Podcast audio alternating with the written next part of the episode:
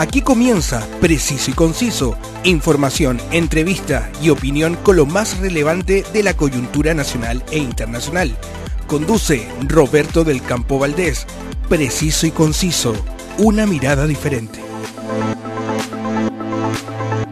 Hola, ¿cómo están? Muchas gracias por estar siempre acompañándome en cada emisión de este podcast, siempre con lo más relevante de la actualidad y los temas que a usted le interesan. Hoy vamos a conversar con un gran invitado, pero antes de partir voy a saludar a quienes hacen posible este espacio. Cuando quiero disfrutar junto a mi familia de un espectáculo mágico y para todos, el Circo de Pastelito y Tachuela Chico es mi opción, porque en todas sus producciones están los más queridos payasos de Chile, los números circenses tradicionales y artistas internacionales directamente desde Las Vegas. Todo esto lo puedes disfrutar en una confortable carpa climatizada con sonido e iluminación de primer nivel, a un precio que me permite llevar a toda mi familia. Desde el 1 de septiembre en Mall Florida Center y muy pronto en tu ciudad. No te lo pierdas. Y el norte de Chile tiene grandes atractivos reconocidos internacionalmente. Si usted los quiere conocer y disfrutar, le digo que More Tour es mi agencia porque tienen unos tours espectaculares. Rutas en la región de Tarapacá, Antofagasta y Coquimbo. 27 años operando en el rubro, certificados por Cernatur y el Ministerio de Transporte y Telecomunicaciones atención personalizada y precios que le permitirán disfrutar junto a toda su familia. ¿Qué más se puede pedir? Búscalos en su web www.mortour y prepárate a disfrutar de la maravilla de nuestro querido Chile. El 21 de agosto nos dejó Salo Reyes, uno de los artistas más reconocidos y queridos de Chile. Vamos a conversar sobre este importante artista, soy Roberto del Campo Valdés y esto es Preciso y Conciso. La actualidad tiene muchas miradas, pero solo una realidad. Escuchas Preciso y Conciso con Roberto del Campo Valdés. El popular gorrión de Conchalí nos dejó hace una semana, pero su presencia tanto en medios como en redes sociales no ha disminuido en nada en los últimos días. Con quien tengo el privilegio de conversar hoy fue durante 20 años su mano derecha en el desarrollo de su carrera. Al teléfono, su hijo y manager Boris eh, González. Muchas gracias por estar hoy en Preciso y Conciso. Bienvenido, Boris. Muchas gracias, Roberto. ¿Cómo estás? Muy bien. En primer lugar, eh, quiero ofrecerte mis eh, condolencias a ti, a, tu mamá, la, señora Yolanda, y, a tu hijo, quien lleva también tu nombre, porque más allá de, las circunstancias, todas las partidas son dolorosas y eso y en ese sentido te, queremos acompañar a ti y a tu familia en este en este difícil trance que, que están pasando. Mira, para serte sincero, estamos, estamos recontra acompañados, sabéis que más de lo que pensamos. Eh, hemos, tenido re poco, eh, poco tiempo para tener pena, porque la gente se pasó para acompañarnos, así como lo estás haciendo tú ahora en este minuto. Eh, hemos estado demasiado acompañados y muy felices por la, por la cantidad de energías positivas que nos han enviado. Boris, pero junto a tu familia han tenido el espacio y la privacidad necesaria justamente para, para procesar la pena y, vivir su duelo? No sé, nos pasa algo muy extraño, que la, la, la fuerza que hubo ese día del, del, funeral de mi papá fue tan grande que nos sentíamos agradados, por lo tanto no, no estábamos eh, buscando un espacio para estar solos, porque en este momento también uno necesita estar acompañado. Y, no, y hemos estado demasiado acompañados con toda la gente eh, colocando sus ojos sobre nosotros y eso no, nos acomodó. Boris, hace 20 años te convertiste en el manager de Salo Reyes, convirtiéndote en la única persona que manejó la carrera del Gorrión de Conchalí. ¿Por qué eh, Salo jamás se dejó manejar por otra persona que no fueras tú? Yo creo que, mira, bueno, me lo dijo muchas veces mi papá, que sus mejores tiempos habían sido cuando lo manejaba yo. Y era más que nada porque yo le hacía absolutamente todo. Él tenía que ir una presión mediática que él no se atrevía a, negarse a estar presente. Y yo de un principio le dije, papá, la única forma que trabajemos juntos es empezar a dejar un poco de lado los medios, porque los medios solamente lo tienen presionado. Y la televisión cambió bruscamente, por lo tanto, a usted no le sirve de nada ir a, la televisión solamente a hablar de problemas. Y le costó entenderlo, pero después se dio cuenta que era lo mejor, que, su trabajo era subirse al escenario a cantar no ir a la televisión a polemizar. Por lo tanto, eso fue lo que a él le fue gustando con el tiempo y, estaba muy contento como yo lo manejaba. Porque un dato que no es menor, contrario a lo que la gente podría pensar, eh, tú, tú fuiste, como, como decía, su manager eh, desde hace 20 años, pero Salo eh, nunca tuvo un manager antes de ti. Claro, o sea, tenía compañeros que en el fondo lo ayudaban a representarse, pero nunca con la cercanía que tenía el hijo, en este caso que soy yo, y, gracias a Dios yo salí súper ordenado, sabéis que yo soy, llego a ser exagerado para las fechas, yo me conozco, pero cada fecha de nuestras vidas, y eso a él le gustaba, entonces ese orden era el que justamente a él le faltaba, porque cuando comenzamos a trabajar juntos, él se manejaba solo y un artista no se puede manejar solo. O sea, yo sé que tú no te podías imaginar a mi papá, el Salo Reyes, con una libretita anotando fechas. Y esa era la gran dificultad que él tenía, que tenía un despelote producto de que él no podía estar solo. Y eso me costó a mí, eso es un mea culpa. Yo debería haberlo hecho desde antes. Pero bueno, yo quería, yo quería seguir mi rumbo en la vida y, y eso hizo que no estuviéramos desde antes juntos. Cuando uno lo ve desde fuera, claro, parece, parece algo muy sencillo, el mundo del espectáculo parece algo muy glamoroso y en general como que esto lo pudiera hacer cualquiera pero la verdad es que, como tú dices, un artista no se puede manejar solo y un artista que llegó a los niveles de popularidad y los niveles de demanda artística eh, que, requería, eh, la verdad es que eh, no, cuesta, imaginarse realmente a, una persona teniendo que compatibilizar todo lo que son las responsabilidades artísticas con además la gestión y producción de, de sus shows musicales. Sí, pues sabéis que yo me pasa como estaba tan cerca con mi papá, que me di cuenta que ser famoso no es bonito, no es entretenido. al principio sí, porque uno anda detrás de la fama, pero al final de cuentas la fama te pasa la cuenta y pasáis a ser sí o sí una persona solitaria. Y, es súper triste. Yo siempre a los que a los muchachos que están luchando les digo, ¿sabéis qué? Si no soy, si no eres famoso, es para mejor, porque la fama eh, trae muchas consecuencias, como tener una vida solitaria.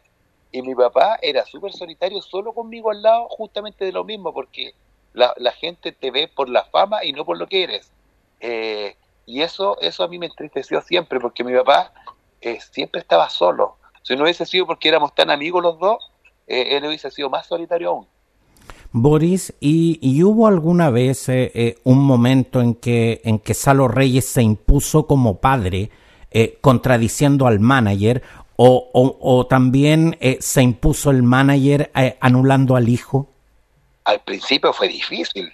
Eh, esto, esto se dio de casualidad, se dio por una, una casualidad, pero mira, al final es anécdota. Él necesitaba unos actores para porque le regalaron un videoclip en el tiempo en que el videoclip era como lo máximo. Entonces, el productor que le regaló el videoclip le dijo, mira, Salo, tú lo único que tenés que poner son actores. Entonces llega recontento mi papá y, me dice, oye, no conocí unos actores, unos actores, una pareja de actores para que para que eh, eh, salgan en un videoclip mío de Mi Prisionera, la canción de él. Chuta, le dije yo, no, no, no conozco ninguno y empezamos a buscar. Y cotizamos algunos actores y eran medios caros. Y, el mismo productor dijo, ¿y por qué no ponía tu hijo con su señora, que era yo con mi, con mi esposa?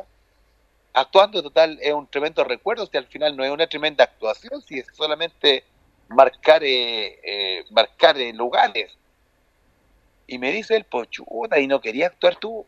Es que la verdad que yo actuar nada que ver, pues yo no soy actor. Deje preguntarle a mi señora. Le pregunto a mi señora yo, pues, eh, ¿te gustaría salir en un videoclip? No sé, ve tú. Ya, pues salgamos. Y, en el videoclip mi prisionera los que salen son mi esposa y yo, pues. Y desde ese día el productor mismo nos dijo, tú deberías ser representante de tu papá porque te veis que soy tan ordenado, tan tranquilo. Eh, le dije, sí, la verdad que no me gustaría mucho porque al final vamos a chocar porque mi papá, Y mi papá me dijo, no, o sea, yo sería feliz si trabajáramos juntos, tú que soy tan ordenado, pero no te, no te preocupes que yo te voy a hacer caso en todo. Al principio no me hacía caso en todo, pero después con el tiempo le gustó mi forma de ser y mi forma de trabajar, así que se fue dando solito. Con el tiempo me imagino que también aprendieron a separar esos roles. Diga la relación profesional eh, eh, por un lado y la relación personal eh, por otro. O sea, fíjate que no, que fue al contrario, no, no separamos nunca los roles. Nosotros hicimos en nuestra vida, la hicimos en común. Yo, cuando le llegó sus enfermedades, yo pasé a ser su cuidador. Yo, él, él como tenía su, su problema físico, el que andaba de bastón era yo. Por lo tanto, llegamos a un acuerdo hace 15 años atrás a tener todos nuestros gastos en comunes. Por lo tanto, la plata se dividía en dos luces, dos gases, dos teléfonos, dos internet, todo lo pagamos el doble y, e hicimos un sueldo en común. Y esa fue la única forma de que estuviésemos siempre tranquilos y él solamente se dedicase a cantar arriba del escenario. Boris, cuando, cuando hemos conocido historias, la verdad, muchas veces dramáticas de, eh, de, padres manager que, que, hicieron realmente una sobreexplotación del, del talento de sus hijos, ¿a qué atribuye justamente de que, de que tú y tu padre siempre hayan tenido una buena relación profesional que finalmente no terminó dañando la relación personal? ¿Sabéis por qué? Yo, yo, mira, qué bueno que me preguntáis, porque nunca me lo he preguntado yo a mí mismo. Yo cuando era niño, él triunfó cuando yo tenía ocho años. Y después de esos ocho años yo pasé a ser un espectador más de él, porque mi papá estaba cantando en la televisión y yo estaba viéndolo en la televisión, en la casa. Yo estaba almorzando para irme al colegio y él era eh, parte del Festival de la Una y yo lo veía con mucha gracia que, y lo encontraba que era muy gracioso. Y se empezó a separar el padre del hijo porque él empezó a viajar mucho.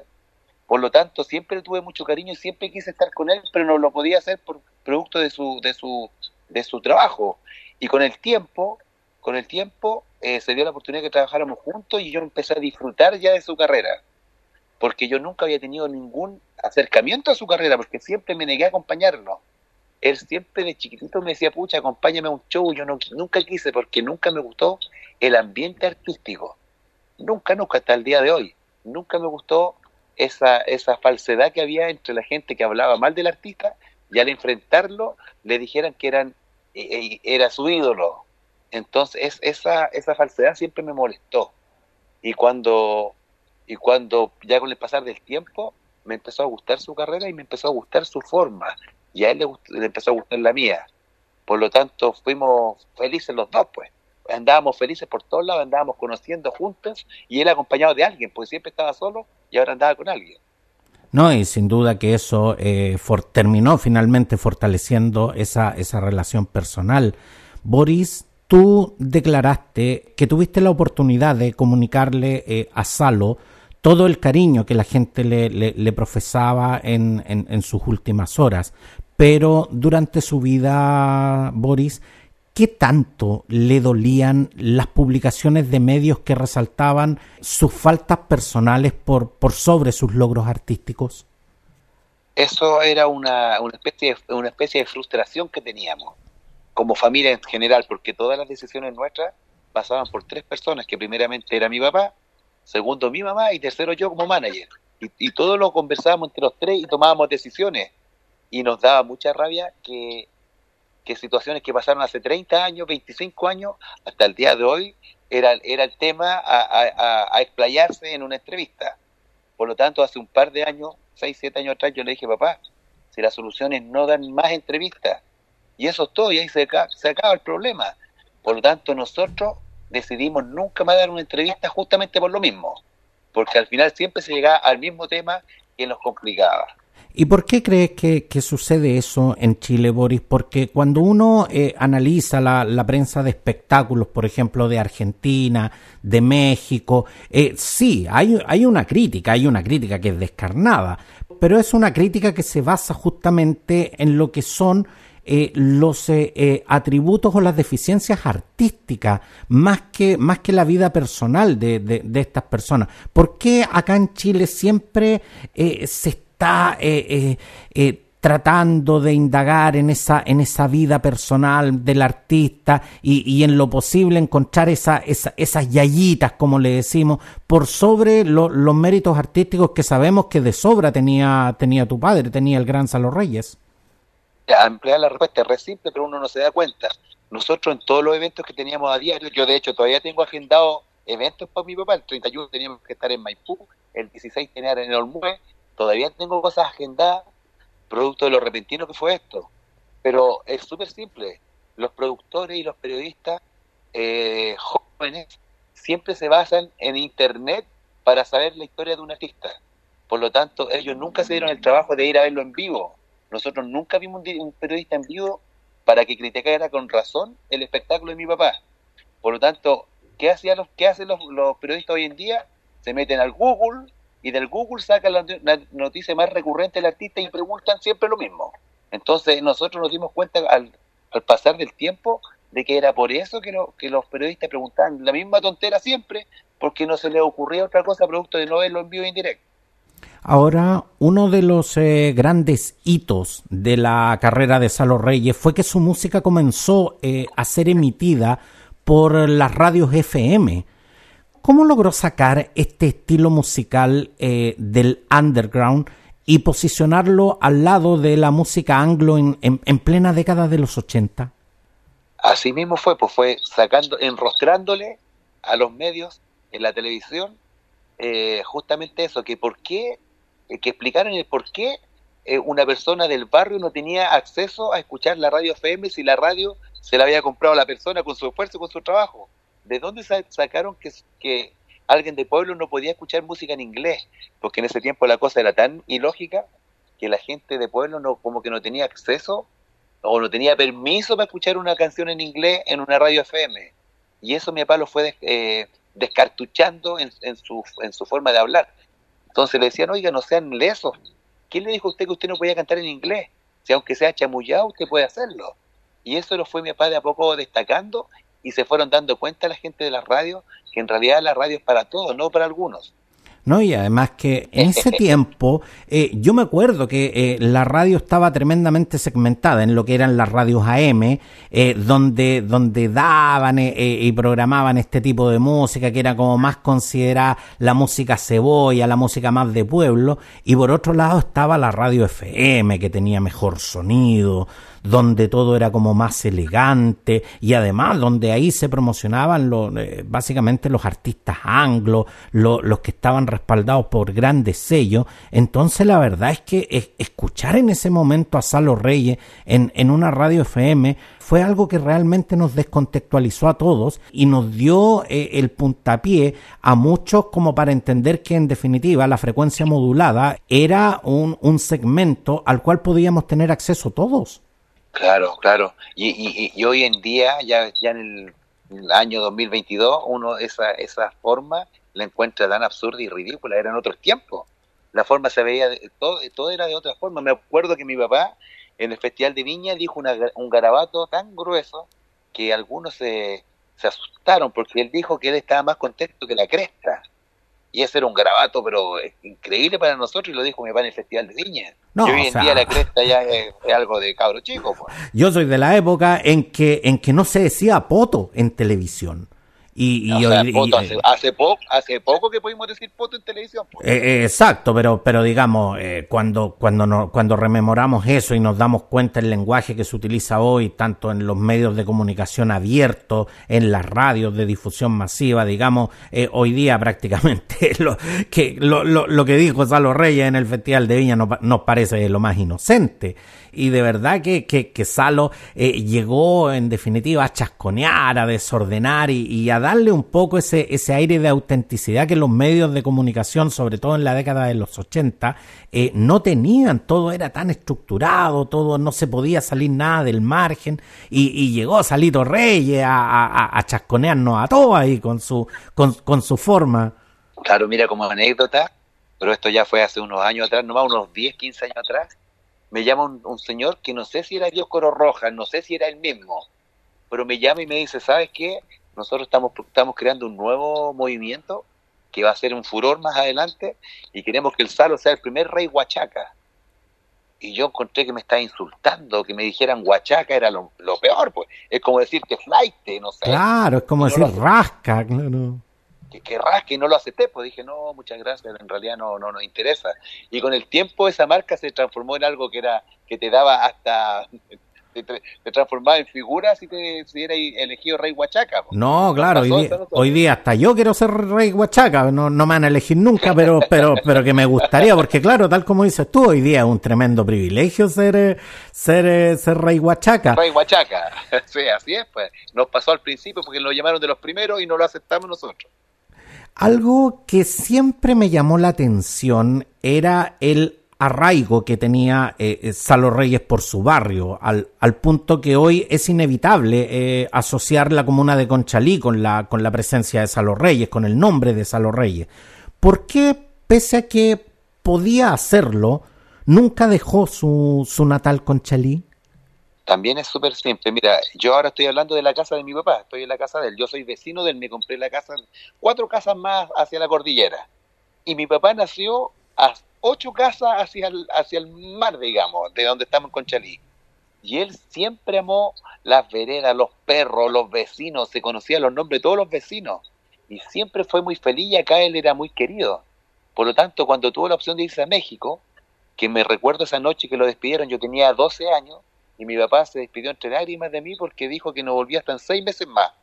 Y yo, chuta, perdí a mi papá en seis meses porque se fue a México para mejor, pero se fue a México nos, lo fuimos a despedir, a la una de la mañana se iba el avión, recuerdo, y lo despedimos entre lágrimas, mi papá no lo íbamos a ver en seis meses. Y al otro día en la mañana sentimos el silbido que teníamos de la familia, que era un silbido que era propio de mi papá. Y, nosotros nos asustamos porque era como que nos estaban penando y miramos por la ventana del segundo piso y venía él llegando de vuelta y nos dijo que no tenía nada que ir a hacer a México, que él tenía todo acá en Conchalí que quería quedarse acá. Quedamos todos para adentro y felices porque no queríamos perderlo. Pero eso lo, eso lo, lo pasó cuando él se iba a México y decidió no, no estar allá. Boris, y ese, y ese fue uno de los costos eh, eh, artísticos que pagó justamente Salo Reyes, el privilegiar su familia, el privilegiar su barrio, por sobre oportunidades, opciones que, que, le hubiesen dado a lo mejor un mayor desarrollo artístico y, por qué no decirlo, una mayor proyección internacional? A, a los ojos de los de afuera eh, fue un costo pero a los ojos nuestros, acá en la interna como familia, no, al contrario, nosotros felices, porque por ejemplo, gracias a eso, yo conocí a mi señora en el colegio acá cerca en Conchalí, y tuvimos hijos que son los nietos de mi papá, que mi papá los adoraba, y, gracias a eso formamos una familia, la familia que tenemos, porque si no hubiésemos ido, no estaríamos, no habríamos tenido la despedida multitudinaria que tuvo, porque acá la gente no valora, cuando ya el, cuando el artista se pone medio, medio eh, pituco la gente ya no le da la espalda, digamos. Por lo tanto, eh, todo lo que hemos vivido es gracias a lo que él cosechó. ¿Nunca se arrepintió de haber tomado esa decisión? O mejor dicho, de no haber tomado ese avión. No, jamás, porque nunca fuimos interesados en la, en la plata, siempre supimos que al momento de meterse dentro del cajón no iba a llevar ni 100 pesos en su bolsillo, y así fue. Por lo tanto, eh, nosotros somos más de piel, somos más de los amigos, somos más de, de ayudar. Eh, nunca tuvimos plata por lo mismo, teníamos un buen pasar, pero solamente un buen pasar, pero si él no trabajaba, eh, nosotros teníamos que ver la forma de generar dinero. Por lo tanto, nosotros estamos felices de, la vida que tuvimos y da de repente una cosita de decir, chuta, en realidad, si hubiese, si hubiese, si hubiese tomado ese avión, habríamos vivido en Miami y habríamos sido millonarios pero no, no somos, no soy quien para criticarlo, porque él nunca a mí me exigió nada, por lo tanto yo no podía exigirle nada a él. Así que nosotros felices de estar acá en el barrio, en la calle que lleva su nombre, a mí me llega mi cuenta de luz a, en nombre del pasaje Salo Reyes, y eso a mí me enorgullece. En Chile no hay nadie, no hay nadie que no supiera exactamente dónde, dónde vivía Salo Reyes. Y él, la verdad, nunca hizo nada por ocultarlo, al punto que la puerta de su casa lleva sus eh, iniciales. ¿Nunca les afectó como familia la falta de privacidad y cómo protegían su seguridad? Eh, la verdad que tampoco poco, nunca nos complicó porque siempre la gente ha sido muy respetuosa, nunca, nunca sufrimos por la privacidad y por eh, la falta de seguridad tampoco, porque eh, nosotros sabemos que todas las personas que, los malandrines, digamos, entre comillas, le tenían mucha buena al Salo Reyes porque mi papá se llevaba bien con todo el mundo. Así que, no, siempre hemos estado protegidos por Dios, siempre hemos estado protegidos por la gente y eso quedó patente el otro día cuando la despedida fue multitudinaria. Porque yo me recuerdo eh, en, en, el año en el año 83, el año 84, el año en que en que Salo Reyes era grito y plata, como decíamos, y Salo Reyes siempre decía ahí en el escenario, ¿y cuándo ir para la casa? Y, y claro, había gente que agarraba papa y iba para la casa, o sea, y, y, la verdad que había gente que llegaba eh, en busca de un autógrafo, en busca de, de, de, una foto, o, o llanamente en busca de conocerlo, cuando realmente los artistas, eh, eh, cuando llegan a ese nivel de popularidad, resguardan mucho su privacidad, resguardan mucho su seguridad. Para ustedes era, era lo que venía con la fama, en definitiva. Para serte sincero, a mí de repente me da un poco de rabia porque mi papá era muy, fue hasta el día de su muerte, es muy bueno para regalar sus cosas. Regalaba su anillo, regalaba su reloj, su vestón, sus zapatos, sus botas. Eso fue siempre y eso a mí me da rabia porque a veces regalaba mi buzo, mi polerón, mi zapatilla. Cuando veía a alguien que necesitaba algo, siempre regaló todo. Entonces a mí a veces me daba rabia porque veía a alguien que iba vestido con mi misma ropa y yo le decía, oye, yo tengo la misma pinta tuya. Y resulta que era mía, que mi papá la había regalado. Entonces me molestaba, obviamente, yo le decía, pero papá, ¿por qué me regala lo mío? me decía, no importa si después te compráis otra, ¿qué, qué tiene si él, la necesitaba? En, ese momento a mí me molestaba, pero con, con el transcurrir del tiempo y después de lo que viví la semana pasada, eh, todo me hace más sentido. Porque de hecho, ¿cómo, cómo lo hacían en esa época para poder salir a comprar el pan tranquilo? Cuando ustedes vivían en definitiva rodeados de, de, gente, en, no solo bajo la exposición mediática, sino que literalmente ustedes vivían rodeados de gente. sí, mira, en realidad eh, yo estoy acostumbrado a eso. O sea, yo fui a la feria ayer a comprar y la gente me abrazaba y me daba las condolencias y eso para mí es común, es algo común para uno, pues eh, natural, o sea, yo nací y ya tenía a mi artista al lado. Así que eso es medio común y uno se abraza feliz de la gente porque uno valora que la gente eh, te entregue cariño. Ahora tú nos eh, comentabas sobre esa eh, personalidad generosa, esa, esa, esa persona, esa personalidad abierta. De hecho, Salo Reyes siempre se caracterizó por ser una persona llana y muy cercana. Algo que, que, por cierto, le valió el cariño de muchas personas. Pero esta personalidad tan abierta, ¿le trajo problemas alguna vez? Sí, sí. Ahí, ahí me trajo problemas porque era tan abierta su personalidad que él en la televisión contaba cosas que yo soy eh, contrario y, le, y yo le decía, papá, no era necesario que lo contara todo. ¿Por qué tiene que contarlo todo? hay cosas que tiene que guardarlo para su privacidad. Y eso nos pasó la cuenta que durante toda la vida le sacaran en cara esas cosas que, le, que él contó. Él debería haber sido un poquitito, un poquitito más eh, para adentro y haberse guardado situaciones que no era necesario contar. Boris, y, y con respecto al tema económico, porque cuando Salo Reyes, sin duda que era, que era una figura muy mediática y, y, su, y su figura también estaba asociada a, ingresos, al dinero, y, y esto suele ser eh, imán para, para personas inescrupulosas. ¿Esto alguna vez le trajo problemas? Problemas no, problemas no, porque como te dije antes, no, no nunca fuimos como familia buenos para la plata, interesados en el dinero. Hemos hecho lo que hemos querido, hemos viajado todo lo que hemos querido, pero nunca aspirando a ser millonarios, porque porque se ve atrayente y bonito, eh, trae paletazos. Y para ser un artista popular, no podís ser un gallo millonario que te vaya a vivir a Miami, porque la gente ya eh, no te cree. Nosotros, al contrario, nuestra plata la compartimos. Mi papá ayudó a mucha gente eh, el día del, funeral de mi papá la gente se acercaba a hablarme a mí porque me conocían y me contaban mucha historia de personas que mi papá le dio pie, plata para el pie de la casa, operó a niños que estaban graves, y eso para nosotros era común. Él siempre le regaló la plata a la gente porque con tener, con, con tener lo justo y necesario a él le bastaba. Y nosotros pensamos de la misma manera. ¿Y hubo gente que se aprovechó de esa generosidad? Yo creo que sí, yo creo que lo, la gente que trabajó como manager en tiempo, yo creo, puede que esté hablando y ojalá Dios no me castigue, pero yo creo que la gente que trabajó de manager de mi papá se aprovechó. Está de verdad eh, muy interesante nuestra conversación, pero inevitable recordar que cada 9 de noviembre se había convertido en el, en el día de Salo Reyes. ¿Cómo vivía esto Salo y qué tan conectado estaba con las redes sociales? Lo primero, eh, no estaba tan conectado con el 9 de noviembre, me decía, mira, que le, que le dan color, me decía él. No estaba muy conectado porque era muy extraño, porque primero partió con una especie de meme de, WhatsApp, en donde decían, por ejemplo, todo el mundo peleando por la constitución y la pro y el rechazo, y nadie se acuerda del, del pobre Salo Reyes, que cada 9 de noviembre, como siempre, sin tarjeta, te mandaba un ramito violeta chara, y la chara y la era como transformar el problema en, una canción. Y eso se fue dando de a poquitito, se fue dando de a poquitito y él no lo entendía mucho, porque no, era, no tenía celular y no tenía cómo ver el WhatsApp. Por lo tanto, yo se lo explicaba.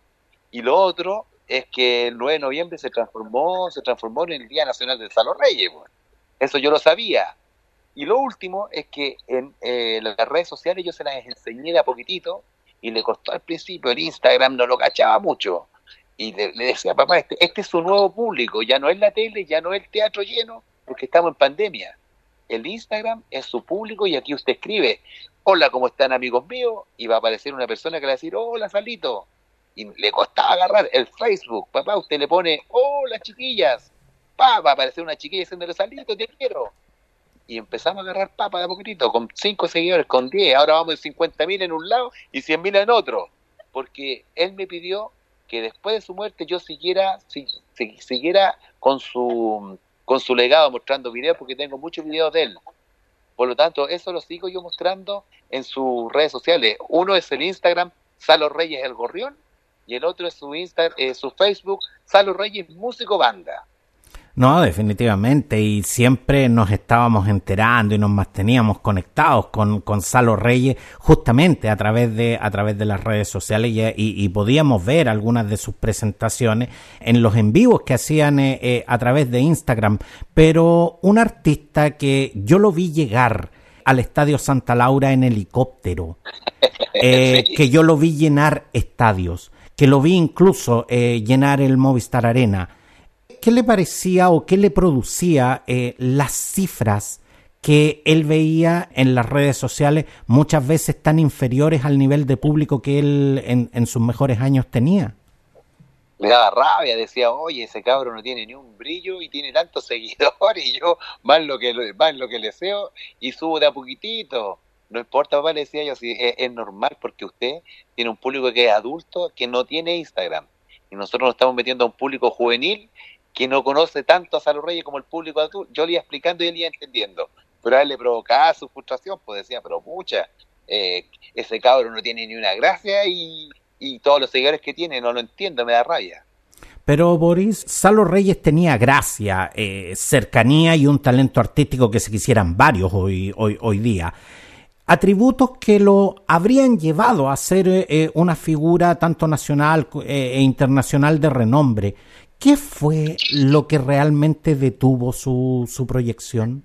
La salud, primero que todo, eh, la salud y el, y el aburrimiento con, con, los cambios en la televisión. Pues si acuérdate que la televisión se dedicaba solamente a ver si tú habías robado, habías saltado, habías llorado, habías sido infiel, pero no le interesaba verte cantar. Y eso provocó un cambio eh, en todos los artistas. Salo Reyes sabía que, que, su público le era incondicional, eso él siempre lo supo, pero ¿cuánto le afectó justamente verse cada vez más imposibilitado físicamente de subir al escenario? Bueno, ahí estaba yo, pues yo era su bastón, yo era, yo era el que lo acompañaba a todos lados y yo era el que lo aniñaba, le decía, papá, si usted es tan joven, pongámosle color. Yo lo aniñaba harto, pero él obviamente no volvió a ser el mismo porque, y con la pandemia, con los dos años, esos dos años los adultos mayores le pasó la cuenta, no tan solo a mi papá, a todos los adultos mayores con diabetes, los pobres se, encerraron a ver televisión encerrados, con prohibición de salir a la calle, y eso les provocó una merma, o sea, hubo mucho adulto mayor que murió, producto de lo mismo porque se sintieron encerrados, sin poder hacer ejercicio, sin poder llevar su cotidianidad de estar ahí haciendo cosas, y eso fue en definitiva lo que se llevó a gran parte de los artistas mayores que se fueron por montones, cuántos artistas se fueron. Y entre esos mi papá también es parte de esa baja eh, emocional, producto que yo era yo solito trataba de, tirarlo para arriba, pero tampoco bastaba porque era necesitaba más que eso, más que mi ayuda. Alcanzaste antes de que de que Salo nos dejara, alcanzaste a, a mostrarle todas las manifestaciones de, afecto que la gente le, le, daba. ¿Cómo reaccionó? Lo que pasa es que una reacción distinta, porque él tuvo dos inducciones a coma inducido. La primera fue producto que le dio un paro cardíaco, que fue terrible. Y gracias a Dios estaba yo presente porque yo estaba viviéndolo con él. En ese momento su corazón dejó de latir. Eh, estuvo cuatro minutos sin latir. Y, y, con esas máquinas que pegan un golpe de electroshock, lo revivieron.